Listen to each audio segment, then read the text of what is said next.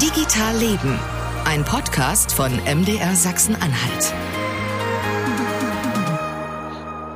Oh je, oh je, und auch heute winken wir uns nur durch die Bildschirme zu. Wir haben hier zwei, vier Bildschirme habe ich hier vor mir. Hallo ihr Lieben. Ja, hallo zur Folge 29 von Digital Leben. Der Mann, den ihr gerade gehört habt und der bei mir rechts unten auf dem Bildschirm zu sehen ist, das ist Marcel Roth. Hey, du bist auch bei mir rechts unten. Das ist verwirrt jetzt. Der Mann, den Sie gerade gehört haben, der bei mir rechts unten ist, ist Stefan Schulz. Nee, ich bin rechts oben. Also bei mir. Da bin ich rechts oben. Ja, ich merke schon, es herrscht noch immer Pandemie. Äh, man kann da auch zwischendurch mal lustig sein, obwohl das ja eine sehr ernste Angelegenheit ist. Und überall liest man, dass das jetzt die neue Normalität sei. Aber was soll das genau heißen? Genau diesen Aspekt wollen wir heute so ein bisschen beleuchten. Unser Titel heute lautet Corona Sachsen-Anhalt goes digital. Wir wollen mit zwei Gästen aus wirklich zwei ganz verschiedenen Branchen darüber sprechen, wie sie in der Pandemie auf digitale Werkzeuge umgestiegen sind oder welche sie ausprobiert haben und das finde ich aber besonders spannend, welche Schlüsse für die Zukunft Sie beiden daraus ziehen. Ja, und diese Gäste sind zwei Frauen. Sibylle Heinemann aus Magdeburg. Hallo Sibylle. Hallo, ich grüße euch. Und Claudia Rondio aus Magdeburg ist auch dabei. Hallo. Hallo. Und ich bin ja wirklich, Stefan und äh, Claudia und Sibylle, der festen Überzeugung, in dieser Zusammensetzung hätten wir uns eigentlich nie getroffen, wenn es ähm, Corona nicht geben würde. Ja, das kann man fast so sagen. Sibylle kenne ich eigentlich nur durch unsere Kinder und sie ist Personalmanagementberaterin. Ach, aber so eingeladen habe ich sie, das müssen wir kurz feststellen, ne? Ja, so kam wieder die Verbindung, ja. Da sieht man mal, wie klein die Welt ist. Und Claudia Ronjo, die betreibt einen Kindergarten, also eine ganz erstaunliche Mischung, finde ich. Wir müssen aber, Stefan, für Claudia und für Sibylle noch mal immer eins klären und auch für die Hörer. Jetzt ist, glaube ich, die dritte Folge, in der wir das machen. Wir verbieten ja hier in diesem Podcast das Wort. Ein bestimmtes Wort. Du darfst es jetzt mal sagen, ja? Ja, nee, du das zählt ja aber nicht. Wir verbieten das Wort Digitalisierung. Das ist seit Anfang des Jahres so. Jeder Verstoß wird auch mit einer Geldstrafe geahndet. Aktueller Stand 38 Euro. Regel folgende. Wer dieses Wort sagt, zahlt ab jetzt sozusagen 5 Euro in den Topf. Ende des Jahres wird es gespendet. An wen dürfen die Gäste entscheiden? Äh, und an wen es am Ende dann sozusagen genau geht, äh, dürfen die Hörer entscheiden. Also die Gäste schlagen vor, die Hörer stimmen dann ab. Vorschläge waren bisher, das Geld geht an das Open Knowledge Lab in Magdeburg oder an ein Digitalprojekt an irgendeiner Schule. Also Vorschläge waren bisher bei dieser, bei dieser Herausforderung sozusagen, das Geld geht an das Open Knowledge Lab in Magdeburg oder an ein Digitalprojekt an irgendeiner Schule im Land. Ja, und du hast ja bereits eine Excel-Tabelle angelegt, die du mir freundlicherweise hier kurz vor Aufzeichnung der Sendung geschickt hast. Äh, da müssen wir quasi nicht mehr selbst Strichlisten führen, wer dieses böse Wort gesagt hat, äh, sondern ich kann quasi gleich äh, die Strafen, die 5-Euro-Strafen dort eintragen. Hast du auch auf, ne? Ja, habe ich auf dem Hintergrund, ja. Genau. Jetzt müssen wir unsere Gäste trotzdem fragen, ob das okay ist. Wir können ja nicht einfach hier sagen, ja, 5 Euro. Wir also hoffen, das Wort. Wir hoffen es, äh, wir hoffen es zu umschreiben zu können. Nur das äh, Hauptwort, das Substantiv oder ja, auch alle ja, Ableitungen ja, davon? Ja, Okay. Ja, aber digital also das Wort digital darf man sagen. Genau. Gut. Da, ist, da kann man sich was drunter vorstellen. Das Problem bisher war ja immer zu sagen, was soll das eigentlich sein, dieses Unwort? Wenn es für einen guten Zweck ist, ist es doch klasse. Dann legen wir los. Genau. Äh, Sibylle Heinemann, äh, du hast Anfang Mai eine virtuelle Karrierebörse gemacht, wo Firmen neue Mitarbeiter treffen äh, konnten. Vielleicht kannst du kurz mal beschreiben, wie das ablief. Also äh, die ist also auch schon zum zweiten Mal ähm, äh, stattgefunden, oder hat schon zum zweiten Mal stattgefunden, diese virtuelle Messe. Und man muss sich das so vorstellen, äh, wie bei einer realen Messe. Ne? Man kommt äh, halt rein in eine, äh, in eine virtuelle Welt. Da hat man also auch eine Lobby, eine Eingangshalle und äh, kann dann halt durch das Klicken, durch das Navigieren in verschiedene virtuelle Räume reingehen. Wie bei, also über den Browser muss man ja kurz mal sagen. Ne? Also eine Webseite. Oder wie läuft? Genau, ja, also du hast äh, im Prinzip halt dann äh, bestimmte Zugänge und du, du loggst dich dann halt mit deinen speziellen äh, Daten halt ein über den Browser, genau, und äh, hast dann in diesem, bist dann in diesem geschützten Bereich, der der dann halt äh, diese ähm, virtuelle Welt eröffnet. Ja, und das ist halt Hast dann. Du diese Technik Art, selbst entwickelt? Nein, die Technik habe ich eingekauft. Also die, ähm, äh, die funktioniert über eine Lizenz. Das ist eine amerikanische Plattform. Ich habe mir mehrere Plattformen so angeschaut. Es gibt äh, so aktuell drei, vier ähm, vergleichbare Plattformen. Und ähm, die nutzt man und darauf wird das aufgesetzt. Und äh, daran werden dann auch die einzelnen digitalen Messestände, ne, was dann halt äh, für den Aussteller das Interessante ist, halt äh, draufgespielt und eingefügt. Muss man da groß äh, Klinken putzen oder kommen da tatsächlich viele Unternehmer, die da, die da mitgemacht haben? Das ist die Herausforderung. Nein, es ist sehr erklärungsbedürftig. Es ist nachher von der Anwendung halt wirklich sehr einfach. Ne? Das ist auch der Vorteil, ähm, halt, dass man das auch äh, sehr gut halt nutzen kann, um sich ja zu präsentieren und wir sind ja in dieser, in, in dieser Zeit nicht nur in der Corona-Zeit, also diese Ortsunabhängigkeit, ja, dass jeder teilnehmen kann, egal wo er sich befindet.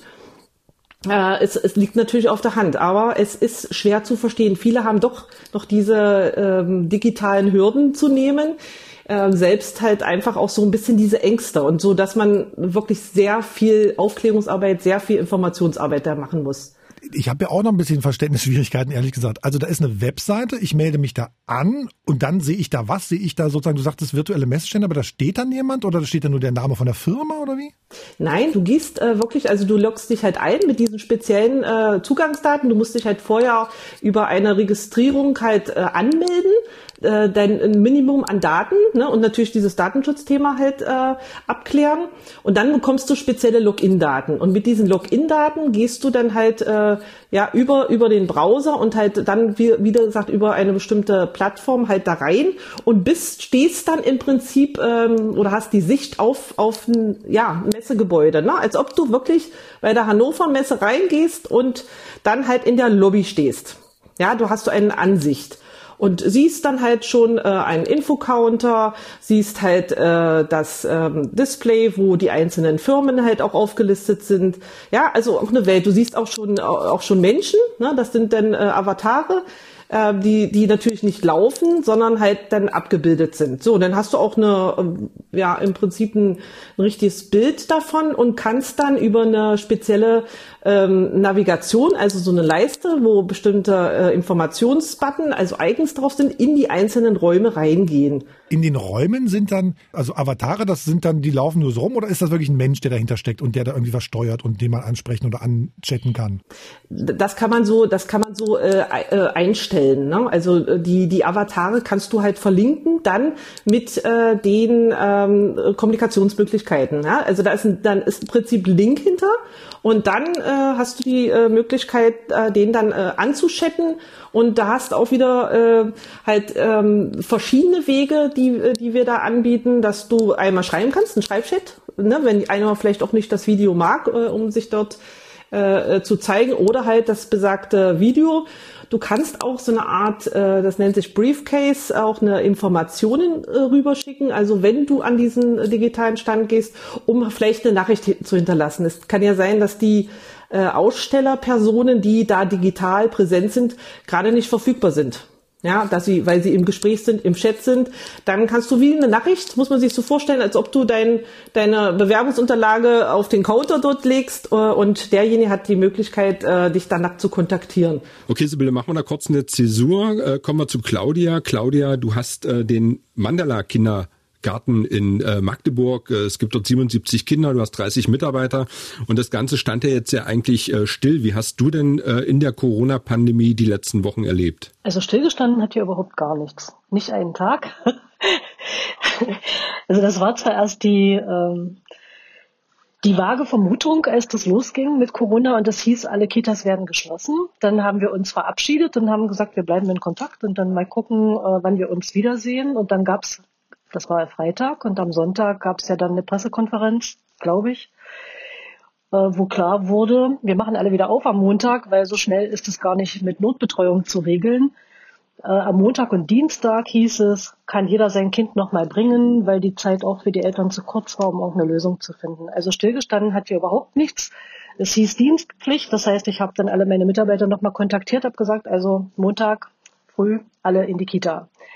Frühdienst, der und der und dann wir treffen uns. Äh, und da war es ja am Anfang ein bisschen durcheinander, dass wir nicht wussten, wie sollen das jetzt weitergehen, welche Regeln wird es geben, wie ist das mit der Notbetreuung. Und dann war ja relativ schnell klar, Notbetreuung wird es geben ab dem Mittwoch, also wir sind immer noch am Montag. ähm, wer soll die machen? Da ging es schon um die Risikogruppen, das war schon so ein bisschen äh, schwierig. Und klar war, dass äh, Eltern natürlich einerseits sich Sorgen machen, äh, um diese Ansteckungsgefahren. Andererseits aber gerade die Eltern, die in dringend gebraucht werden, die sogenannten systemrelevanten Berufe, dass deren Kinder betreut werden müssen, weil sie sonst nicht in der Lage sind, die Krankenhäuser zum Beispiel aufrechtzuerhalten.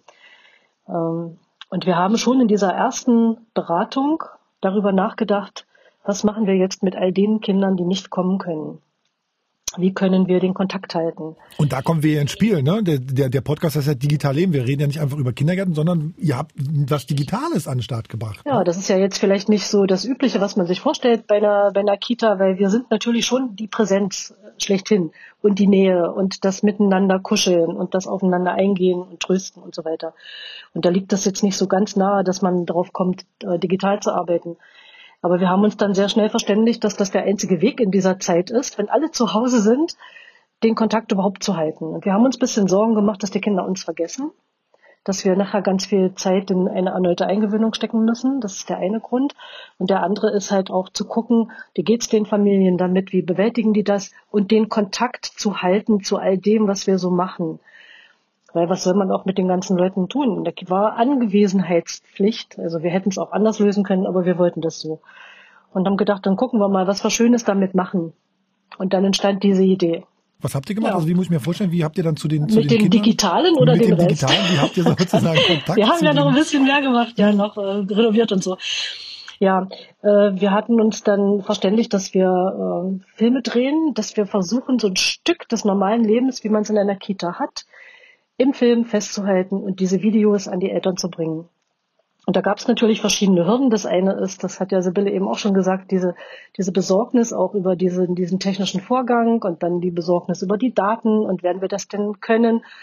Es gibt in der, in der Kita viele Menschen, die da noch nicht so die Berührung damit haben, mit diesen Instrumenten. Und da gab es also erstmal so ein bisschen ähm, Scheu auch davor und ein bisschen Abwehr auch. Und wir haben aber relativ fix äh, diese, dieses Befremdliche auflösen können. Und dann haben wir halt einfach angefangen zu drehen und wir wussten aber zu dem Zeitpunkt überhaupt noch nicht, wie wir das technisch machen wollen. Wir haben jetzt einfach erstmal angefangen, Videos zu machen, ja. Ja, das ist auch so, ein, so eine Lebensmaxime. Erstmal versuchen, erstmal machen und nicht so viel Bedenken voreinander hertragen, sondern erstmal probieren und dann mal schauen, wie es weitergeht. Ja, und dann brach das Eis relativ schnell, also bei den Mitarbeitern. Äh, die, die Mutigen haben angefangen und die anderen haben dann nachgezogen. Und wenn ich jetzt mal resümiere über diesen Zeitraum, ist das, hat sich das unglaublich gut entwickelt. Also die Scheu, die Ängste vollkommen weg, die agieren vollkommen locker vor, vor der Kamera, die machen da Späße, die haben kein Problem damit, wenn sie sich versprechen. Das ist ja eine der großen, die Perfektionsfeilen, die man noch hat, ja. Hilfe, ich habe jetzt was falsch gesagt oder ich habe den Satz nicht richtig gebildet, da ist grammatikalisch was falsch geworden. Alles kein Problem. Ah, selbst hier im Podcast nicht. Das, das ist ja, das passiert selbst ja, uns, ja, genau. Klar, natürlich. Genau. Aber das ist ja also auch wenn was, Sie auch nicht was, sprechen können, bewerben Sie sich bei MDR Sachsen-Anhalt, das ist gar kein Problem. Äh. Aber das ist ja auch menschlich, dass man halt, wenn man sowas hat, was immer hält, ja. Im Internet ist einem das ja manchmal nicht bewusst. Aber bei, bei so einem Film war es den Kollegen glaube ich, sehr bewusst, dass das etwas ist, was immer da bleibt, was man nicht mehr retuschieren kann, was man nicht mehr wegmachen kann. Wenn es einmal draußen ist, dann sehen es alle mit den Fehlern, die da drin vielleicht sind. Ich muss mal einmal einhaken an der Stelle, weil ich finde das eine ganz schöne Sache. Ich habe äh, ich habe halt auch zwei Kinder. Bei meiner großen Tochter äh, habe ich mich anfangs immer aufgeregt, dass die Lehrer quasi immer nur Arbeitsblätter geschickt haben, aber nie mal so ein persönliches Anschreiben geschickt haben oder sich vielleicht mal, ich hatte noch die Idee am Anfang, dass man sich vielleicht mal telefonisch melden könnte oder wie auch immer. Und äh, bei meinem Sohn war das fast ähnlich, außer dass sich äh, der Hort, also also die Mitarbeiter des Hortes mit so einem Video äh, gemeldet haben. Die haben nämlich gezeigt, wie sie den Hort äh, renoviert haben, wie sie bestimmte neue Spielecken äh, für die Kinder gestaltet haben. Und äh, mein Sohn war da total glücklich drüber, weil er halt äh, gesehen hat, Mann, das sind meine Erzieher und äh, die warten auf mich und die vermissen mich und äh, das haben die gesehen. Deshalb meine Frage nochmal, waren das eine ähnlichen Videos oder habt ihr die dann so, so mottomäßig gestaltet? Also worum ging es da genau? Ach, das ist also ganz, ganz verschieden und das hat sich natürlich auch entwickelt. Ja. Am Anfang war die Idee, wir machen so die ganz normalen Dinge, die wir täglich machen, Morgenkreis. Wir singen die Lieder. Je jünger das Kind, desto wichtiger, dass diese Rituale auch äh, beibehalten werden.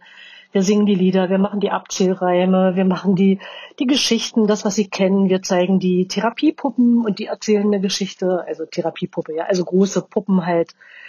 Die heißen nur so, das ist nichts Böses. Das sind Teile nur ein bisschen größer, man kann die Hand reinstecken, also große Handpuppen praktisch. Ähm, damit die Kinder das nicht vergessen und damit sie uns in Erinnerung behalten und auch die Räume. Und dann hat sich das aber so ausgeweitet, dass da immer mehr Ideen mit dazu kamen. Dann waren, vorhin habt ihr ja gesagt, wir sind 30 Leute, das sind nicht etwa 30 Pädagogen, ja, sondern wir haben eine Küche im Haus und haben Reinigung natürlich, Hauswirtschaft, Hausmeister etc., die zählen alle mit und Bundesfreiwillige. Und Praktikanten sind auch noch da. Und dann also haben ihr habt wir auch virtuell gekocht? tatsächlich, ja. Echt? Nein, richtig. Die Köchin war ja auch da. Wir hatten ja Notbetreuung, immer. Wir hatten jeden Tag Kinder und das wurden natürlich von Woche zu Woche mehr, je nachdem, wie die, ähm, wie die Einschränkungen aufgehoben wurden für die Berufe oder Berufe zugelassen, desto mehr Kinder wurden es. Und die Köchin war eh da. Und die hat dann halt zum Teil äh, ein bisschen Kochshow gemacht und hat halt gezeigt, wie man was macht. Und zwar hatten wir uns dann überlegt, äh, konzeptionell, wir machen so ganz einfache Gerichte, die die Eltern zu Hause mit den Kindern machen können und zeigen, wie das, also nicht, dass die Leute nicht kochen können, ja, sondern halt so nochmal so ein Beitrag, was kann man denn zu Hause noch schnell machen, wo Kinder auch mithelfen können. Und das haben wir auch gemacht. Und da hat die Köchin halt auch, die war am Anfang auch ein bisschen, naja, traute sich nicht so. Und nachher hat sie das, sie hat das ganz, ganz toll gemacht. Aber ich muss mal fragen, ähm, also das waren sozusagen keine Live-Videos, müssen wir mal feststellen, ne? Ähm, und die Videos habt ihr verschickt oder Ja. die stehen bei YouTube? Nee, nee, nee, irgendwo? nee, natürlich nicht. Wir haben ja so ein bisschen Datenschutz zu beachten, ja. Genau. So, warum, warum habt ihr euch gegen, gegen eine Live-Variante entschieden? Äh, einfach, weil wir das nicht konnten. Das sind wir auf die Idee sind wir überhaupt nicht gekommen. Also Livestream, das kam erst ein bisschen später, dass man das hätte auch machen können. Aber das, wir fanden das auch leichter umsetzbar, praktikabler, dass wir jetzt durchs Haus rennen und Videos machen und die dann halt gesammelt hochladen. Und dann die zweite Idee war, also wenn ich jetzt von heute überlege, ist ja schon eine Weile her, dann spielte auch eine Rolle, dass wir äh, natürlich die ähm, den Eltern auch überlassen wollten, wann bei ihnen Morgenkreiszeit ist. Wir wussten, es war uns ja vollkommen klar, dass die im Homeoffice auch noch andere Probleme haben und vielleicht nicht um neun, wenn wir immer, da ist so die Zeit, wo wir normalerweise das machen, äh, dass sie das da nicht gucken wollen. Und die können dann halt Morgenkreis sagen, es ist um sieben Uhr morgens oder um zehn Uhr abends, also je nachdem, wie sie es so brauchen, konnten sie das dann dadurch rauspflücken. Das fanden wir halt auch besser, praktikabler. Sibylle, wäre das was, wo du als Eltern, äh, als Mutter gesagt hättest, finde ich total super, wenn der Kindergarten mir was schickt? Finde ich klasse, weil es geht ja darum, äh, bei diesem ganzen Thema äh, der Virtualität ja auch dieses Menschliche zu bewahren. Und ich glaube, das sind auch die meisten Ängste, ja, die da so vorherrschen. Ich, ich spreche da irgendwie oder höre nur was über einen Bildschirm und diese, diese ähm, greifbaren Gefühle, dieses Aufzeigen, wie ist das Leben, wie läuft das eigentlich weiter, das, das gibt auch wieder diese Sicherheit und das macht das Ganze halt äh, ja auch, auch, auch greifbar. Und das, glaube ich, das ist auch die Riesenchance bei diesem Ganzen, äh, dass wir das nicht verstehen als ähm, als die Endlösung, sondern es ist nur das Werkzeug, es ist nur die Übermittlungsmethode, ja, und deswegen finde ich das klasse, ja, weil die Kinder gerade, äh, äh, die brauchen ja dieses Menscheln, ja, und das, äh, das hätte ich mir auch bei äh, uns in der äh, Schule, also sprich bei meinen Kindern, gewünscht, weil das hat ja auch was damit zu tun, diese diese Nähe, ne? Du sagtest das vorhin, äh, Claudia, diese Nähe fehlt ja, ne? Diese diese Rückkopplung und das kann ich natürlich mit solchen Videos einfach wieder äh, möglich machen. Wie ist denn das bei Unternehmern? Brauchen die auch diesen, diesen Rückhalt, äh, dieses Kuscheln in Anführungsstrichen, wie du das gerade formuliert hast?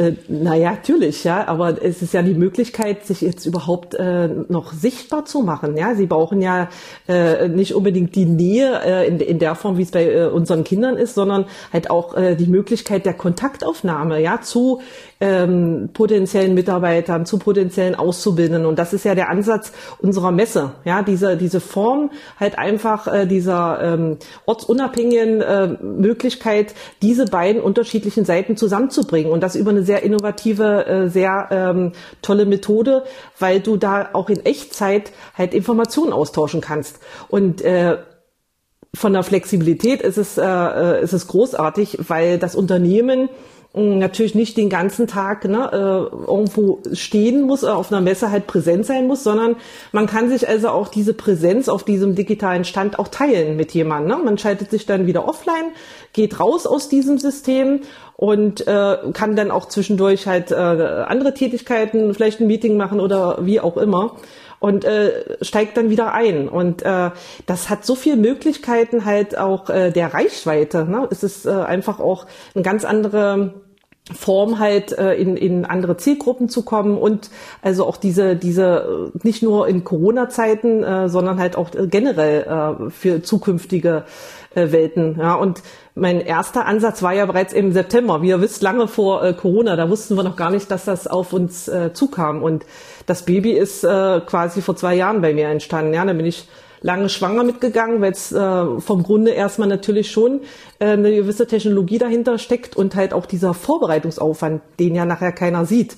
Ähm, aber so für den Nutzer, für die Unternehmen, für die Besucher natürlich, Besucherinnen, eine tolle Methode und man kann es mit ganz normaler Technik, man kann es vom iPhone, äh, vom iPhone oder vom normalen Telefon ne, äh, übers, äh, übers äh, über Laptop äh, reingehen. Also du hast halt auch alle Möglichkeiten. Selbst mit dem Telefon kannst du halt äh, dran teilnehmen. Sibylle, sag mal noch ein paar, paar Zahlen sozusagen, wie viel ähm, Besucher waren da? Wie genau, also bei der äh, Veranstaltung haben jetzt äh, 15 Firmen äh, teilgenommen die äh, jetzt dann auch einen konkreten digitalen Stand haben. Wir haben, ihr müsst euch das so vorstellen, wie auch bei einer anderen Messe, bei einer Job- oder Karrieremesse, ein Auditorium gehabt mit äh, Vorträgen. Die Vorträge liefen auch nicht in Livestream. Wir haben uns auch äh, dieses Mal dagegen entschieden, sondern die wurden vorher aufgezeichnet und wurden remote quasi on demand nach Bedarf halt quasi abgespielt oder konnte derjenige sich äh, anschauen lassen. Und ähm, es gab äh, ein, ein Resource Center, also wo es nochmal einen Raum gab, äh, wo bestimmte Informationen ähm, abgefragt werden konnten, sprich auch äh, Daten runtergeladen werden konnten. Und ja, es ist so, dass äh, da waren wir richtig happy. Wir hatten äh, 550 äh, Registrierungen. Das sind erstmal also 550 äh, ähm, Personen, die sich erstmal angemeldet haben. Und dann hat man natürlich immer so eine Quote, die dann es doch nicht einrichten können. Und es waren nachher unterm Strich äh, 405 äh, Besucher da, Besucherinnen da. Äh, das war ein äh, klasse Ergebnis. Ja, und dann äh, wirklich von verschiedenen äh, Qualifikationsrichtungen. ja, also da äh, freuen wir uns, äh, dass das schon so angenommen wurde. Wenn du jetzt mal so mitten in der Corona-Pandemie da so in die Zukunft schaust, also mir ist gerade so die Hannover Messe in den Sinn gekommen, die wird es natürlich äh, wahrscheinlich, äh, die wird es natürlich auch weiterhin geben, aber es gibt ja so bestimmte Branchen, ähm, die vielleicht, wo, überlege gerade, ähm, ein Maschinenbauer einen anderen Maschinenbauer sucht, also ein Maschinenbauer aus Deutschland sucht irgendwie einen Maschinenbauer aus Kanada, sag ich mal, ne? Und äh, weil die bestimmte Produkte haben.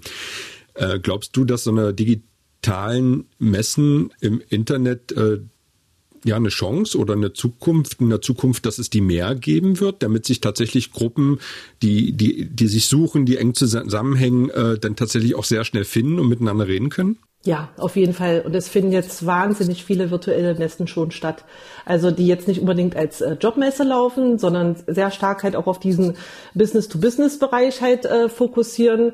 Äh, wird sehr stark genutzt äh, schon, um äh, ja auch Produkte jetzt zu präsentieren. Ja, und wir haben halt nicht die Möglichkeit, dass der internationale Geschäftsverkehr so läuft, äh, wie er vorher gelaufen ist. Also es ist ja komplett zusammengebrochen.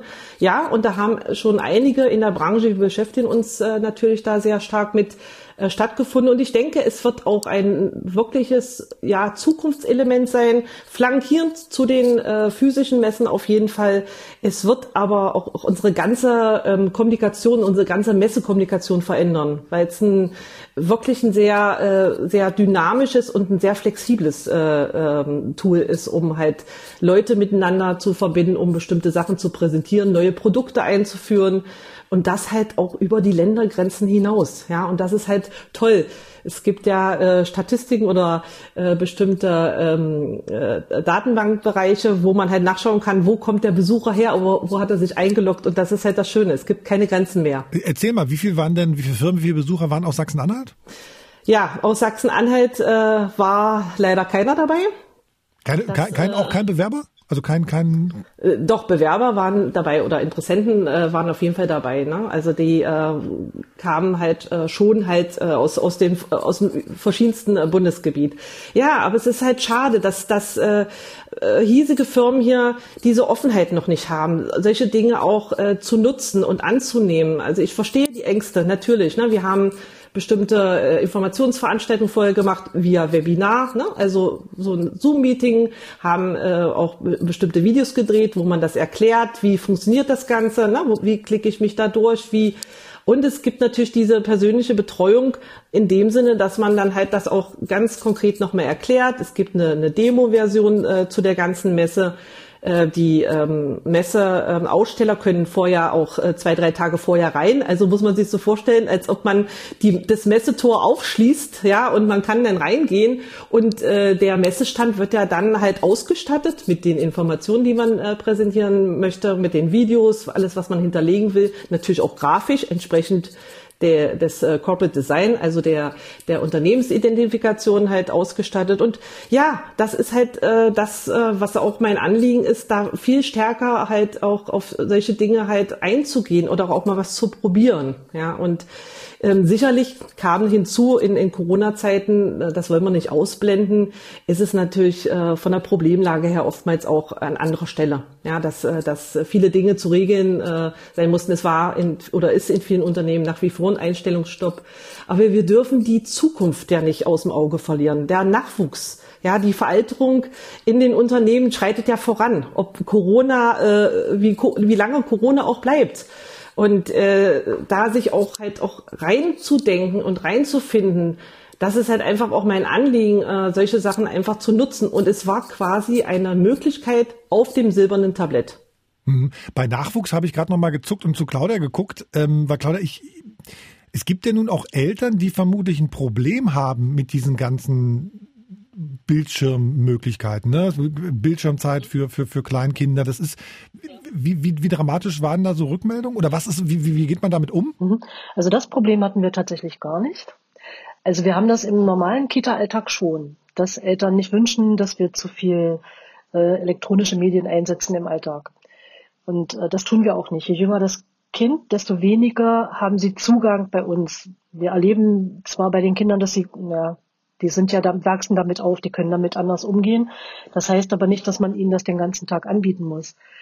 Aber Medienerziehung ist etwas, was absolut, da gebe ich Sibylle recht, absolut in die Zukunft auch guckt. Wir müssen ja schauen, äh, was als nächstes in der nächsten Generation wichtig ist. Und das ist eine Form der Kommunikation, die wird sich immer weiter durchsetzen.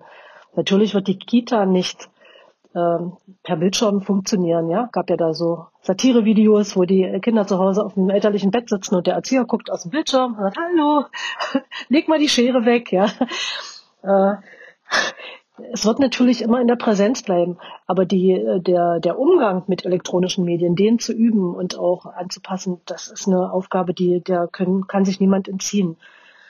Und äh, wir hatten niemanden von den Eltern, der gesagt hat, das finde ich aber doof, dass ihr uns jetzt hier über den Bildschirm entgegenkommt. Wir hatten einhellig nur positive Reaktionen, ausschließlich, bis hin zu großer Begeisterung. Gab es vielleicht sogar ein paar Eltern, die gesagt haben, es wäre schön, äh, wenn ihr was macht, weil ich glaube, die zahlen ja auch, ich glaube, so 145 Euro im Monat, wo sie gesagt mhm. haben, wäre toll, wenn es so eine Rückkopplung gäbe? Äh, der Wunsch von den Eltern, dass wir mehr davon machen, der war da. Aber die Idee war, kam ja von uns an die Eltern. Es war ein Angebot, das kann man annehmen oder nicht. Und es gibt mit Sicherheit auch Eltern, die das nicht benutzt haben. Hm. Ja, das wissen wir aber nicht. Aber es gibt sehr, gab sehr viele begeisterte Rückmeldungen, also sehr breit. Und, und sozusagen gab es auch was, wo ihr dann irgendwie ach, ganz äh, berührt wart, wo irgendwie ein Kind was ja. zurückgeschrieben hat? Ja, das gab es ganz, ganz häufig sogar. Vor allen Dingen, also Eltern haben uns am Anfang äh, sehr viel gelobt und dann fingen sie an, uns auch was zurückzuschicken, Fotos und Videos von Kindern. Und das ist so zauberhaft, wenn du dann siehst, äh, die Eltern filmen die Szene, das Kind steht vor so einem Monitor und da drinnen läuft der Morgenkreis mit dem Lied, was sie kennen. Und diese kleinen, also jungen Kinder, ein, zwei Jahre, die sitzen vom Fernseher oder stehen und fangen an zu tanzen und äh, die Bewegungen mitzumachen, die sie kennen. Und äh, bei den älteren Kindern war es ja dann, dass Experimente vorgestellt wurden, die man zu Hause machen konnte. Äh, zum Beispiel Farbe selber machen oder Kneb, äh, Klebstoff herstellen. Und dann kriegten wir halt Rückmeldungen oder auch zum Kochen, wie die Kinder das gemacht haben. Und dann gab es auch interaktive Angebote, wo also das von vornherein eingeplant war, dass die Kinder etwas mittun. Zum Beispiel gab es ein Schachangebot. Also ein Mitarbeiter hat ein Schachbrett aufgestellt und hat gesagt, das ist mein erster Zug. Und jetzt äh, schickt mir mal euren ersten Zug und für jedes Kind, was mitmacht, stelle ich ein eigenes Schachbrett auf und wir spielen hier mal. Wie viele Schachbretter standen dann da? Ja, das, das hat leider nicht so funktioniert. Da wissen wir noch nicht warum. Das müssen wir mal rauskriegen. Also es läuft nicht alles so. Aber wo wir viel bekommen haben, war äh, Naturmemory. Also ein Mitarbeiter hat draußen, der gleiche übrigens, hat draußen ein Memory gebastelt aus Stöckern und äh, Laub und so Zeug und Steinchen und so und hat aufgefordert, macht das nach, irgendwo, wo ihr seid, in euren Garten oder beim Spaziergang und schickt mir ein Bild. Das hat gut funktioniert. Da haben wir viel Resonanz bekommen. Das heißt, ihr habt, das ist ja nochmal ein Unterschied, glaube ich, zu dem, was Sibylle macht. Ihr habt sozusagen die Inhalte auch selbst geschaffen. Sibylle hat ja sozusagen die, ja. die, die Plattform übernommen und die Inhalte kommen im Zweifelsfall dann von den, von den Unternehmen, würde ich das mal interpretieren. Und ihr habt die ja. Inhalte selbst erschaffen. Das fällt mir die ganze Zeit in dieser Pandemiesituation schon auf. Es gibt ja schon seit Jahren ganz viele tolle Angebote äh, im Netz mhm. auch, ne? Auch, auch datenschutzkonforme Sachen. Habt ihr euch da umgeschaut oder kam das gar nicht in Frage? Habt ihr daran auch gedacht zu sagen, wir gucken mal, was andere schon machen und übernehmen mhm. das dann oder wir, wir, wir, wir gucken, was andere machen und machen es dann selbst? Also wir haben tatsächlich zuerst selbst gemacht, was aber nicht heißt, dass man sich nicht sowieso über die Jahre immer mit dem Thema beschäftigt, weil wie gesagt, Medienerziehung ist eine Aufgabe, auch wenn die kleine Kritik am Land Sachsen-Anhalt nicht im Bildungsprogramm vorkommt als Bildungsbereich, was wir äh, traurig finden. Es gibt ein Bildungsprogramm für Sachsen-Anhalt, das ist gesetzlich festgelegt, dass wir das umzusetzen haben. Das heißt Bildung elementar. Und in Bildung elementar gibt es halt verschiedene Aufgabenstellungen, mit denen sich, äh, man sich beschäftigen muss. Aber Medienerziehung ist halt nicht dabei. Und das finden wir halt auch ein bisschen traurig, weil das eben wichtig ist, dass man sich damit beschäftigt und da Konzepte entwickelt. Im Moment geht's aber ganz gut los. Man kann da Webinare machen, man kann viel machen, äh, viel sich damit befassen, was es schon so gibt. Und es gibt auch Projekte, auch Bundesregierungen, die da äh, das unterstützt, dass man sich damit mehr beschäftigt. Und das ist allerdings so ein Bereich, wo wirklich äh, noch viel Vorbehalte auch sind, auch zum Teil von Leitungen, aber auch viel von, von pädagogischen Fachkräften, die sich da noch nicht so rantrauen. Aber es gibt so die Leuchttürme und na klar gucken wir uns das an, sowohl das, das Fachliche, also wenn die Profis was machen, Erziehungswissenschaftler, Medienpädagogen, äh, was man da so tun kann, das gucken wir uns sehr wohl an. Und dann gibt es natürlich auch tolle äh, Angebote direkt für die Kinder als Zielgruppe. Das gucken wir uns auch an. Aber wir haben tatsächlich diese Dinge, die wir gemacht haben, die sind aus uns selbst gekommen. Was nicht heißt, dass es die nicht anderswo genauso gibt, weil in Morgenkreis aufzunehmen, das ist ja, ist ja nicht Heureka, huh, sondern das kann jeder, ja. Das ist jetzt nichts ähm, Claudia, einmal, einmal noch mal kurze Zwischenfrage. Das heißt sozusagen, du bist ja keine, kein städtisches, äh, kein städtischer Kindergarten, sondern wie seid ihr aufgestellt? Mhm. Das ist ein sogenannter freier Träger, also sogar anerkannter freier Träger der Jugendhilfe. Und äh, das ist eine GmbH, also gemeinnützig natürlich. Und wir bekommen aber Förderung genauso wie die äh, anderen Kitas auch. Also wir bekommen vom Jugendamt Fördermittel. Aber dadurch, dass ihr sozusagen privater Träger seid, seid ihr da ein bisschen flexibler oder schneller oder wie? Na, das kann zumindest so sein, ja, weil ich kann natürlich schnell reagieren. Das ist klar. Und ich kann natürlich, habe mehr Einfluss darauf, wo, wofür ich die Mittel einsetze. Zwar ist das reglementiert, aber ich habe in so einem bestimmten Spielraum habe ich natürlich. Und wir schaffen schon seit Jahren Technik an. Und das ist eben das, was uns jetzt auch ermöglicht hat, dass wir überhaupt so starten können. Dass wir halt die Technik zur Verfügung hatten, dass wir Laptops haben, dass wir iPads haben, dass wir iPhones haben. Sonst wäre das gar nicht gegangen. Weil mit Privathandys kann man natürlich solche Videos nicht machen, die dann vielleicht noch per WhatsApp äh, privat verschicken. Ja, das muss dann ja schon irgendwie auch datenschutzsicher sein. Ach, das waren Geräte, die ihr sozusagen im, sowieso in der, in der Firma, im, im, im Kindergarten hattet?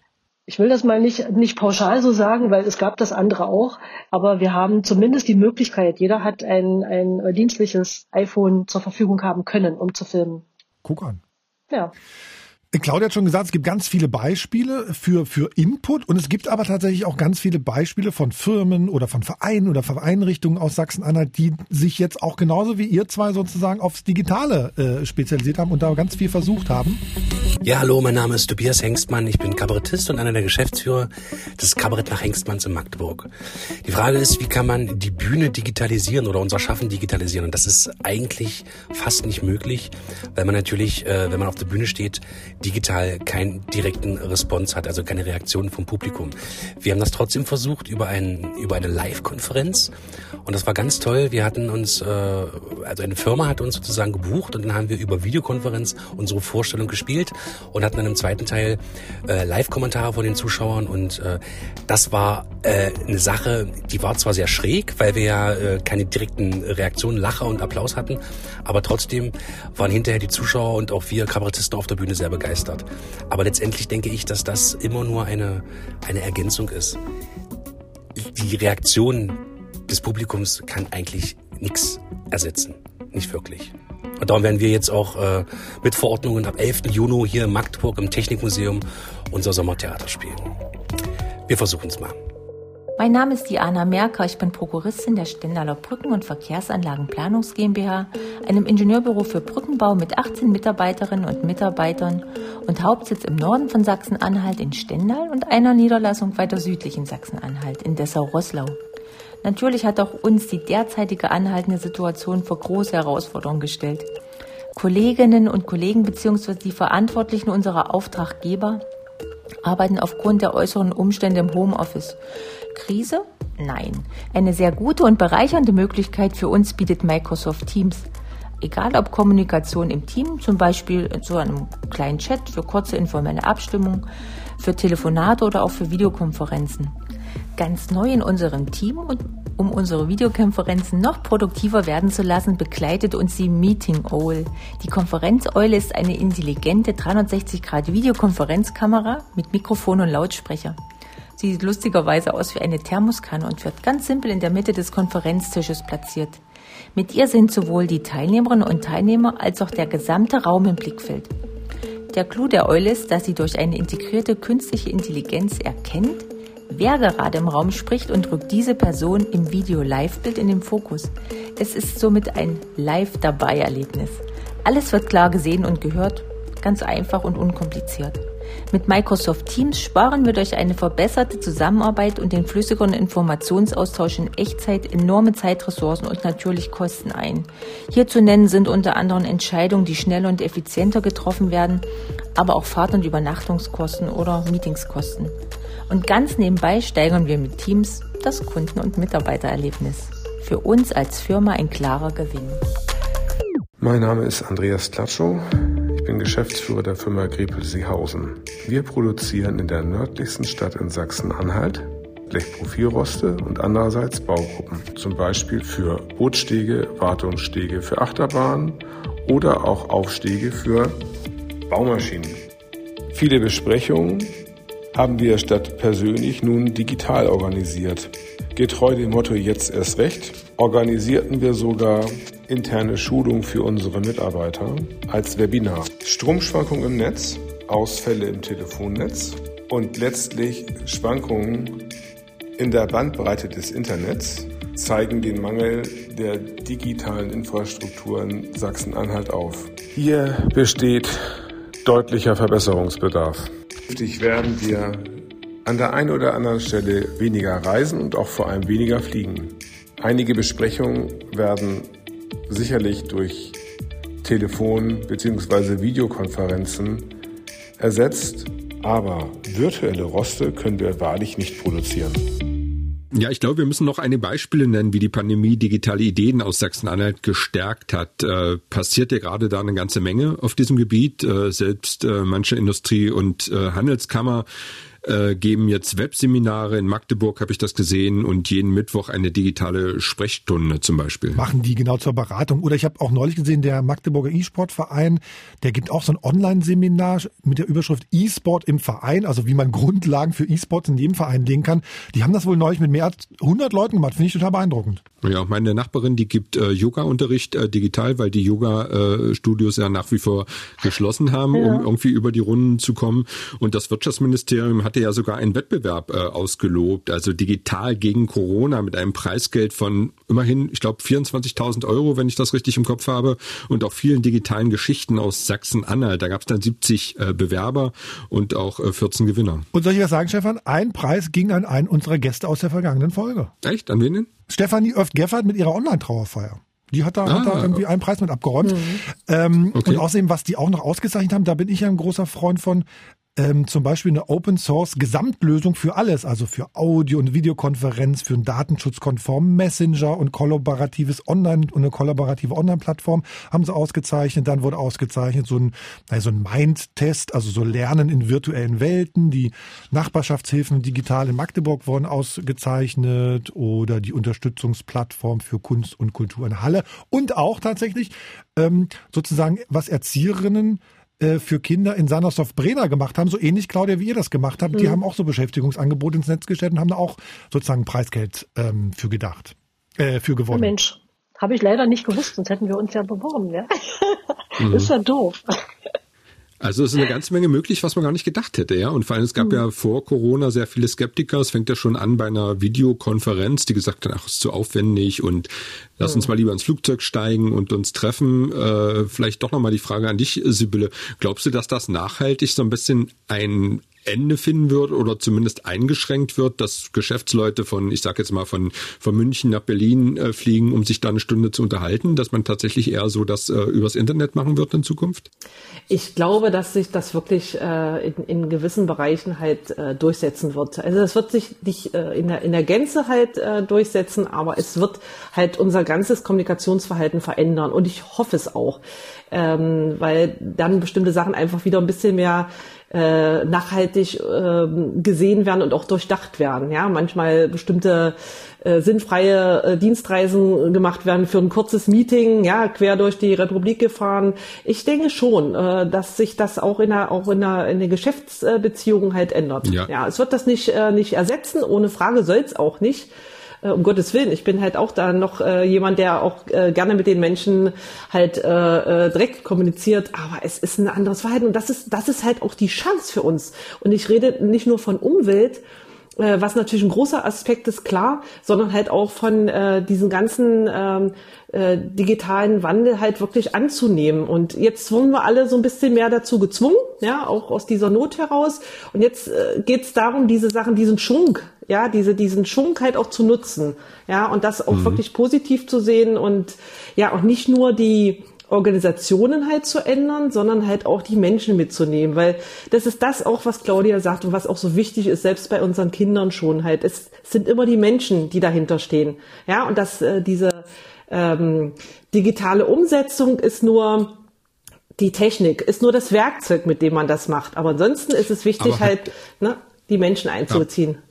Mhm, aber hat da äh, Eins, zwei, drei, vier, das eine Wort darf ich nicht sagen. Doch, kurz überlegen, das, so, du hast es gedacht, jetzt ab sofort, wenn du oder ich das nur denken, müssen fünf Euro gezahlt werden. Okay, aber erst ab sofort, genau, so machen wir das. Ne? Okay, aber haben da so äh, digitale Konferenzen nicht auch ihre Grenzen? Ich denke da zum Beispiel an Bewerbungsgespräche. Man muss aus meiner Sicht ja den Menschen auch mal sehen und Mimik und Gestik einschätzen zu, können. Oder ist das, äh, sehe ich das bloß so? Also das klassische Bewerbungsgespräch, wird das künftig im Netz stattfinden oder wird es dabei bleiben, dass man tatsächlich den Bewerber auch sehen will? Es wird sehr stark im Netz äh, stattfinden. In der Endkonsequenz wird man sich sicherlich nochmal treffen. Aber ansonsten, du siehst es, wir führen auch gerade äh, parallel eine, eine Videokonferenz durch und du siehst halt den Menschen. Du kannst auch äh, ne, eine, eine gewisse Gestik und Mimik. Und zumal es, äh, ich sag mal, gerade bei äh, ähm, Stellenbesetzungen, wo der äh, Kandidat, wo der Bewerber, die Bewerberin aus einer völlig anderen Region kommt, da kann man den Erstkontakt erstmal sehr gut über derartige äh, neue Formen halt nutzen und dann halt, äh, bevor es zu einer Einstellung kommt, dann sich äh, natürlich nochmal äh, persönlich treffen, ja, auf jeden Fall. Ich, ich möchte mal versuchen, so einen Gedankengang noch zu entwickeln, weil was wir ja auch sehen, um es ein bisschen, bisschen zu kritisieren sozusagen, weil was wir ja auch, glaube ich, sehen, ist, dass bestimmte Verhaltensmuster oder bestimmte ähm, Machtverhältnisse äh, sich jetzt durch diese ganze Krise und durch die Digitalisierung allerdings auch irgendwie festigen, ne? weil sozusagen da sind zum einen große Konzerne, die jetzt irgendwie super Geschäft machen und zum anderen gesellschaftlich gesehen, ne? Ähm, du sagtest es gerade bei Dienstreisen, da fiel mir an, wer machten eigentlich die meisten Dienstreisen? Ich glaube, das sind nicht ähm, Frauen.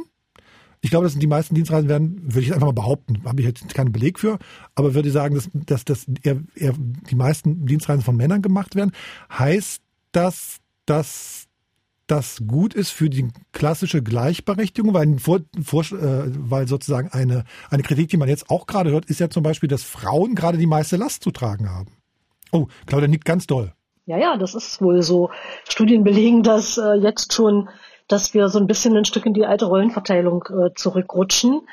Ähm, ich möchte das nicht pauschal für alle sagen. Ja, das gibt viele Paare, die sich da sehr, sehr bemühen, das äh, im, im Lot zu halten. Aber es ist eindeutig äh, ein, ein Rückschritt zu erkennen, der sagt, die Frau kümmert sich und die macht neben ihrem Homeoffice äh, noch schnell den Haushalt und kümmert sich um die Kinder und um die Hausaufgaben. Ein ganz großes Thema, nicht meins, Gott sei Dank, ist das Homeschooling.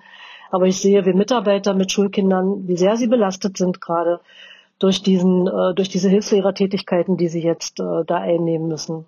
Aber kann man den Männern da nicht mal auf die Füße treten? Ich muss den Geschirrspüler auch immer Natürlich. ausräumen. Zwar unter Anweisung, weil sonst vergesse ich das immer, aber. Ja, das kann man, aber man kann immer nur auf die Füße treten, wenn man selber noch genug Kraft hat. Und das ist ja auch ein sehr, sehr kräftezehrender Prozess, ähm, wenn diese, diese Aufgaben dann alle wieder auf eine Seite rutschen. Ja, dann bin ich schon ausgelastet mit Organisation und damit äh, auch das emotional, das, das stabil zu halten in der Familie, das darf man auch nicht unterschätzen, was äh, derzeit auch äh, bei den, mit den Familien passiert, mit ihrer eigenen Emotionalität, mit ihrer Beziehung, wie das untereinander ist. Das ist eine ganz, ganz große Leistung, die da vollbracht wird von den Eltern, die noch zu Hause sind mit ihren Kindern. Äh, und das Beziehungsarbeit ist klassischerweise weiblich. Also das kommt noch oben drauf. Und dann habe ich keine Kraft mehr zu sagen, und jetzt räum du den Geschirrspüler auf, weil ich nur noch möchte, dass da Ruhe ist im Laden. Und daran kann, kann was Digitales irgendwie gar nichts ändern, ne? Das ist sozusagen, das ist sozusagen, das meine ich sozusagen, es ist halt fest sozusagen in uns irgendwie verankert und wir haben jetzt tolle neue Möglichkeiten, tolle neue Werkzeuge, aber sozusagen es geht dann doch wieder irgendwie immer zu Lasten von, weiß ich nicht, von auch von den armen Leuten, die irgendwie nicht digital irgendwie vernetzt sind oder sozusagen von von mhm. Frauen, die da offenbar die die die die schwere Last zu tragen haben. Das heißt eigentlich finden wir es dann doch wieder nicht so gut, wie es läuft und und zukünftig irgendwie. Es gab ja jetzt keine andere Wahl. Also äh, in, in der Situation war das schon am besten, was wir da machen können. Und ich finde auch gerade, wenn wir jetzt also auf die Risiken gehen, sowohl für die Frauen wie auch äh, für die Kinder, dann ist es gerade gut, dass wir zum Beispiel unser Gesicht gezeigt haben, weil wir dann auch nochmal zeigen, da gibt es einen Ausweg. Und äh, wir haben ja nicht nur die Videos gemacht, wir haben zum Beispiel auch angerufen, äh, haben auch mit den Kindern wo das halt geht, gesprochen und auch mit den Müttern gesprochen, so dass also auch ähm, wir angeboten haben, hier ist ein Hafen, hier ist Hilfe, hier ist, erzähl mal, vielleicht können wir dir helfen bei den verschiedenen Problemlagen, die da auftreten. Und das finde ich auch, also der persönliche Kontakt kann nicht ersetzt werden, nur durch Digitales, das ist schon klar. Aber wir hatten ja keine andere Chance. Wir durften ja mit niemandem uns treffen. Ich finde, man kann es auch nicht pauschalisieren. Ich glaube, es gibt vom ähm, Kinderschutzbund in Halle war das, glaube ich, oder Leipzig, die haben mit einer Universität zusammen eine Studie gemacht, dass auch ganz viele Kinder zum Beispiel angegeben haben, dass es irgendwie toll ist, dass sie irgendwie mehr Zeit mit ihren Eltern verbringen und äh, ja. dass das auch nicht zu unterschätzen ist. Was ich damit sagen will, ist einfach, natürlich gibt es eine ganze Menge Bausteine. Es gibt, äh, wie du gesagt hast, Marcel, es äh, gibt Familien, da gibt es vielleicht gar keinen Computer, weil sie sich das nicht leisten können. Äh, da haben die Kinder keine Möglichkeit, Möglichkeiten, an digitaler äh, Bildung teilzunehmen. Und da gibt es wieder Familien, wo das funktioniert. Also da gibt es schon eine ganze Menge Ungerechtigkeit sicherlich auch in der Gesellschaft.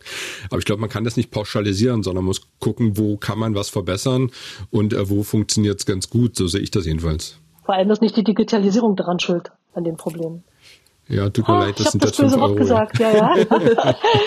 die Zeit jetzt gerade zeigt, glaube ja. ich, wo es Probleme in der Gesellschaft gibt, weil, weil sozusagen dadurch, dass wir uns irgendwie nicht mehr richtig sehen können, sondern es nur digital abbilden können, ja. wie, so, wie so durch so ein Brennglas sozusagen, ne? was funktioniert. Wir sehen das ja im Haus auch, wo wir sehen, Mensch, hier, also irgendwie der Kollege, wir müssten das vielleicht ja doch mal in, in Zukunft anders aufstellen. Wir sehen ja jetzt, wie es läuft und wie es besser laufen könnte.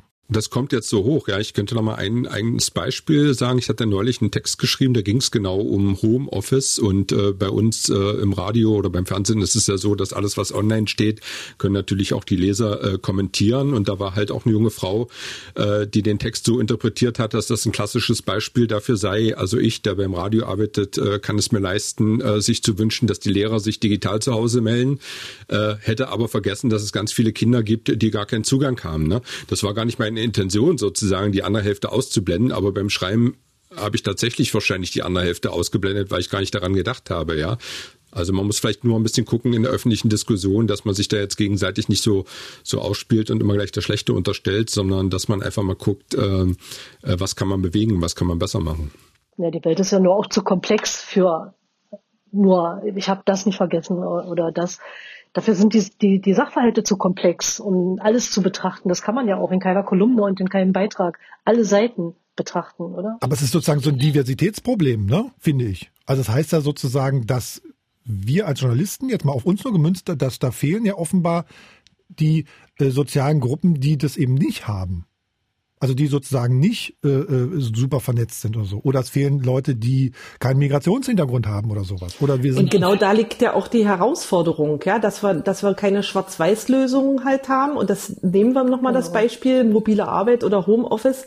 Es geht natürlich auch nicht für jeden. Es ist nicht geeignet, alleine schon von seiner Arbeit. Ja, deswegen, und wir haben es jetzt auch sicherlich viele selbst gemerkt, die Verfechter waren von diesem Thema 100 Prozent Homeoffice. Äh, ist auch nicht geeignet. Ja, also das merkt man halt. Und wir, wir gerade wir als Frauen, die dann halt diese Last doch, äh, äh, des äh, Öfteren ähm, halt sehr tragen, es ist halt faktisch kaum möglich, ja, ohne halt da äh, oder auch allem gerecht zu werden. Und ähm, da rudern ja auch politisch, wenn ich das noch sagen darf, äh, viele wieder zurück, da jetzt daraus sogar ein Recht auf, äh, auf Homeoffice zu machen. Ja, und das ist auch gut so, weil letztendlich muss es eine Mischung sein und ähm, ja auch eine Form der, des Arbeitsplatzes überhaupt erstmal äh, das ermöglichen, dass das geht. Es ist ja, was wir gemacht haben, war ja kein Homeoffice. Also normalerweise Homeoffice würde man anders vorbereiten, da wären die Kinder sozusagen nicht werden, würden die Kinder betreut werden, da wäre wär man zu Hause und würde wirklich arbeiten können, ne?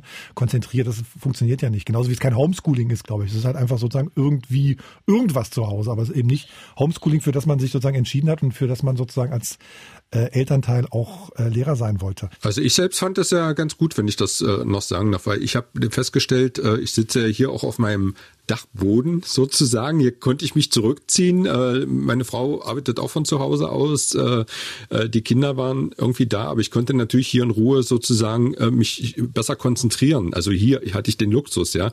Wenn ich bei uns im Sender bin, da kommt immer mal wieder jemand rein und hat eine Frage. Das ist dieses klassische Sägeblatt-Effekt. Ne? Also du konzentrierst dich gerade, irgendjemand sagt Hallo, ich habe mal kurz eine Frage und dann braucht man anderthalb Mal länger, als man so braucht. Ne? Also es hat alles Vor- und Nachteile, glaube ich. Ich wollte so ein bisschen noch mal euch in euren Projekten und in dem, was ihr in den letzten Wochen gemacht habt, so Revue passieren lassen. Gibt's was, hm, wo ihr sagt, das würden wir jetzt ganz anders machen? Wir setzen es weiter fort. Also äh, ich war wieder fasziniert und äh, so kam auch das Feedback von, von den Besucherinnen und Besuchern, äh, auch von den Unternehmen, das zu nutzen. Und jetzt geht's darum, wir werden das also jetzt auch entwickeln für ähm, äh, weitere Branchen, für andere Zielgruppen. Ja, denken wir mal ans Gesundheitswesen, ja, wo, äh, wo da halt auch diese äh, Ortsunabhängigkeit erstmal wichtig ist, äh, um überhaupt erstmal an diese äh, Zielgruppen, äh, diese Zielgruppen zu erreichen. Ne? Ich meine damit jetzt nicht die, die virtuelle Pflege, sondern halt um diese Menschen äh, äh dann halt zusammenzubringen. Ja, und natürlich äh, der nächste Aspekt wird sein, äh, in die Bereiche äh, Ausbildung zu gehen, Berufsausbildung zu gehen, gerade potenzielle Azubis sind die Zielgruppe, die da jetzt mit groß werden äh, mit diesem Medium, ja, die das also völlig ähm, ja normal alles ansehen, ja, wo TikTok und Instagram schon äh, auf dem Tagesplan steht und die auch keine Probleme mehr haben, sich dann halt visuell äh, über Video oder Livestream zu zeigen.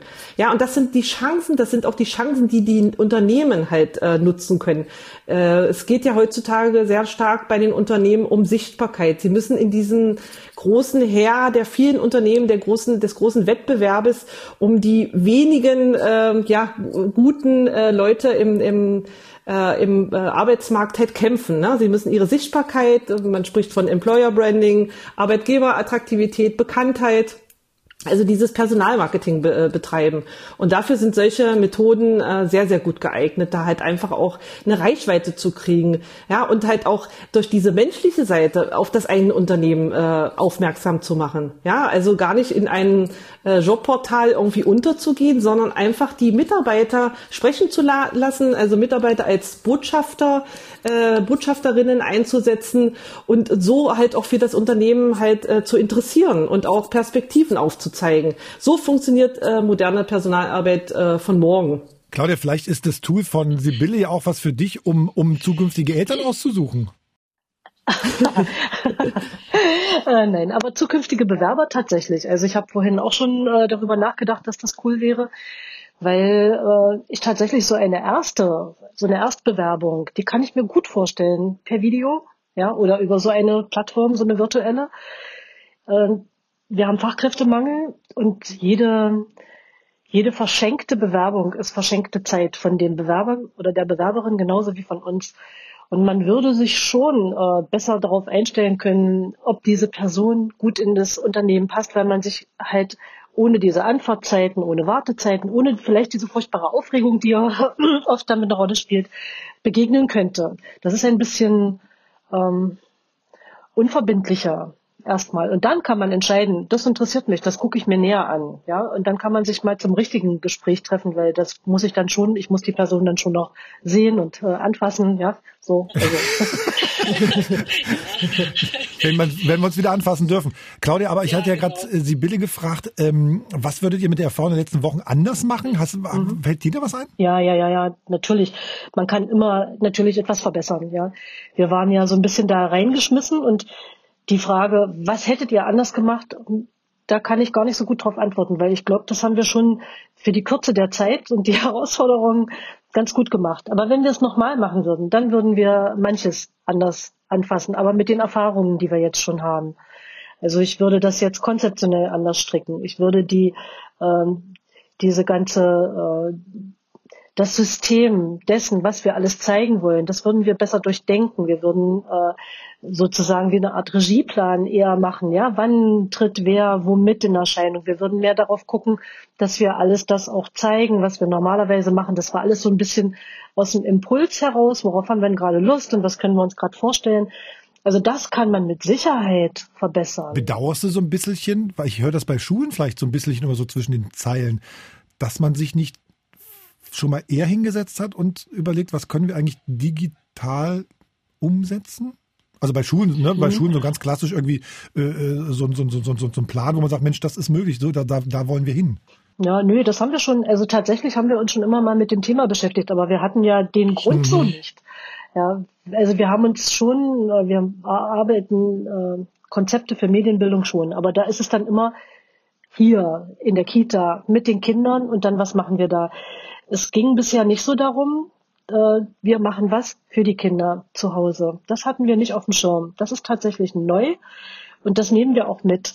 Also wir sehen diese Erfahrung als einen ganz großen Schatz an, zitiere ich meine Kollegin, der uns auch weiterhin erhalten bleibt, den wir, auf den wir zurückgreifen können, weil wir ganz viele Dinge gemacht haben, die sind jetzt auch weiterhin verwendbar. Die Filme sind ja da. Das ist auch ein Vorteil des nicht Livestreams, sondern dass wir es abgedreht haben. Und wir sehen jetzt auch zunehmend mehr Einsatzmöglichkeiten für die Zukunft, wenn Kinder länger krank sind zum Beispiel, ja. Oder wenn sie, wir haben viel Familien, die aus dem Ausland kommen oder dann auch mal wieder ins Ausland gehen über eine längere Zeit, dass man da den Kontakt halten kann. Da ergeben sich ganz viele Möglichkeiten, äh, die man jetzt noch neu nutzen kann. Wenn ich nur den Blick auf die Kinder richte, es gibt noch einen anderen Blick aufs Personal und auf die Eltern, auf Zusammenarbeit. Da haben wir auch schon uns viele Gedanken gemacht, wie man das So ein virtueller Elternabend. Oh, das geht dann auch viel schneller, ja? Hm. Genau, also tatsächlich machen wir äh, virtuell, also derzeit machen wir per Zoom, ich habe heute schon das dritte Zoom-Meeting, mit dem Kuratorium, die Beratungen per Zoom. Und das ist so cool, weil wir hatten immer das Problem mit der Zeit. Ja, wann schaffen die Eltern, die in, in der Elternvertretung sind, sich mit hinzusetzen, ähm, in der Kita, um darüber zu reden. Dann hast du hier die Kinder an der Backe, die sind nur bis zu einer bestimmten Zeit betreut. Dann geht es in den Abend, dann sind alle müde. Und dieses Zoom gibt uns jetzt genau diese Möglichkeit. Das wird sehr dankbar angenommen. Wir treffen uns alle da, wo wir gerade sind. Also mein letztes, vorletztes Zoom-Meeting, Kuratorium war auf dem Baumarktparkplatz. Das ist doch total cool. Genau. Es gibt natürlich auch ganz viele andere Anbieter. Ne? Es gibt Jitsi, irgendwie eine Open Source ja, Lösung. Ja, es gibt natürlich schon. Skype und so Keine und Microsoft Teams. Aber das ist äh, halt das, was was wir jetzt, äh, was die meisten benutzen, mit denen wir äh, gerade zusammenarbeiten. Mhm. Ich hatte gerade versucht, das müssen wir auch noch lernen. Ich hatte gerade versucht, Stefan auf, äh, äh, auf, auf unser, wir haben ja immer ein kleines Skript, haben wir ja dann doch dabei, damit wir wissen, wo wir hinwollen. Äh, per Videokamera wollte ich ihm zeigen, hier mach mal da weiter. Aber das ist natürlich Spiegelverkehr, das kann man gar nicht lesen. Ne? Nee, das ist doch total hell. Also das kann man überhaupt nicht lesen. Selbst wenn man, aber ich, ich, ich würde sagen, wir sind schon fast am Schluss angekommen, oder? Ja, genau. Ich wollte Verabschiedung sozusagen, auf das dicke Wort Verabschiedung wollte ich, wollte ich zeigen. Aber das ist halt dummerweise Spiegelverkehr. Das, das gibt's bei mir gar nicht. Doch, hier. Warte mal. Also die eigentliche Frage ist ja jetzt, die ich dir stellen muss, wo stehen wir denn bei unserem äh, bei unserem D-Wort? Äh, bei genau fünf Euro, äh, weil ich glaube, es ist nur einmal gefallen. Äh, Claudia hat es äh, vorhin verwendet. Ist ja auch aufgefallen. Aber du hast es jetzt echt dir nicht angekreidet, nee? Mir? Ja. Wieso? Ach, du hast nur gedacht. Das ist ja eine Frechheit. Da muss, du muss ein bisschen was in den Topf kommen, finde ich ja. Ja, versuchen wir jetzt nicht an das Wort zu denken, Marcel. Ja, siehst du, fünf, Ah. fünf Euro. Ähm, Stefan, aber ich habe dir neulich, das müssen wir unbedingt noch sagen, eine SMS geschrieben, dass wir, wir haben ja jetzt hier im Podcast eine eigene E-Mail-Adresse und ta, ta, ta, ta, ta, ta, du hast die Ehre, sie zu verkünden. Ja, super, genau. Digital Leben, at mdr.de, alles neu macht der Mai, also uns fleißig schreiben, das wäre Genau, super. digitalleben.mdr.de. Äh, ich bin ja, ich muss zugeben, darauf gekommen bin ich neulich, als ich beim Podcast vom Kollegen ähm, Julian Bremer äh, reingehört habe. Der macht ja hier Was bleibt bei MDR Sachsen-Anhalt und fasst jede Woche alles Wichtige aus Sachsen-Anhalt hintergründig zusammen. Der hat auch eine eigene E-Mail-Adresse und da habe ich gesagt, das wollen wir auch. Ja, und das ging dann komischerweise in der Corona-Pandemie auch ratzfatz mit unserer IT-Abteilung. Äh, das war gar kein Problem, dass wir die E-Mail-Adresse bekommen haben. Also toll. Genau. Ich muss auch noch ähm, den Kollegen vom Po- Fußball-Podcast grüßen, von Neues vom Krügelplatz und auch Bartkurvenversteher hier bei MDR Sachsen-Anhalt, nämlich den Olli. Der hat nämlich heute hier uns dieses Meeting organisiert. Da waren wir nicht ganz so firm drin. Wir hatten letztes Mal sozusagen eine andere, eine andere Technologie, die wir genutzt haben. Also nochmal, digitalleben.mdr.de, da erreicht ihr Stefan und mich rund um die Uhr. 24 Stunden, sieben Tage die Woche. Ja, so ungefähr. Aber auf jeden Fall freuen wir uns äh, über Ideen, Fragen, über Kritik und Lob. Äh, und ja, Marcel, was machen wir eigentlich beim nächsten Mal? Hast du schon eine Idee? Ja, also eine Idee auf jeden Fall. Weißt du, ich würde ganz gerne, das haben wir hier auch wieder gem- gemerkt, eigentlich mal mit dem Bildungsminister wieder mal gerne diskutieren. Ne? Wie ist das jetzt mit der Digitalisierung? Wie läuft das eigentlich dann irgendwie ab nächstes Schuljahr? Ne? Machen wir das dann alles von zu Also Hause? das aus? das wäre super. Da hätte ich ehrlich gesagt auch ein paar Fragen. Und ich könnte mir vorstellen, noch eine ganze Menge mehr Eltern und vielleicht auch Und Lehrer. weißt du, das Allerbeste wäre, wenn man dann tatsächlich irgendwie nicht nur hier so zu viert wie wir, sondern man hätte irgendwie noch sowas wie Publikum dabei. Da müssen wir mal gucken, ob wir da nicht auch eine Technologie finden, wo wir das machen können. Also so live in echt Podiumsdiskussion mit Fragen von, von, von Leuten, glaube ich. Finde ich super. Ja, das wäre super. Oder dass man jemand immer so nacheinander zuschalten Ja. kann, dass man immer vielleicht in so einer Viererrunde reden kann und nach und nach kommen äh, neue Leute dazu, so ganz live. Das wäre super, ja. Das probieren wir auf jeden Fall. Aber was wir jetzt probieren, ist Danke sagen an Sibylle Heinemann und an Claudia Rondio. Ja, auch von mir. Vielen Dank. Sehr gern, sehr gern. Hat Spaß gemacht. Ja, sehr gern. Vielen Dank. Ihr Lieben, alles Ja. Gute bis dahin. Dankeschön. Danke. Tschüss. Tschüss. Ein Podcast von MDR Sachsen-Anhalt. Digital Leben.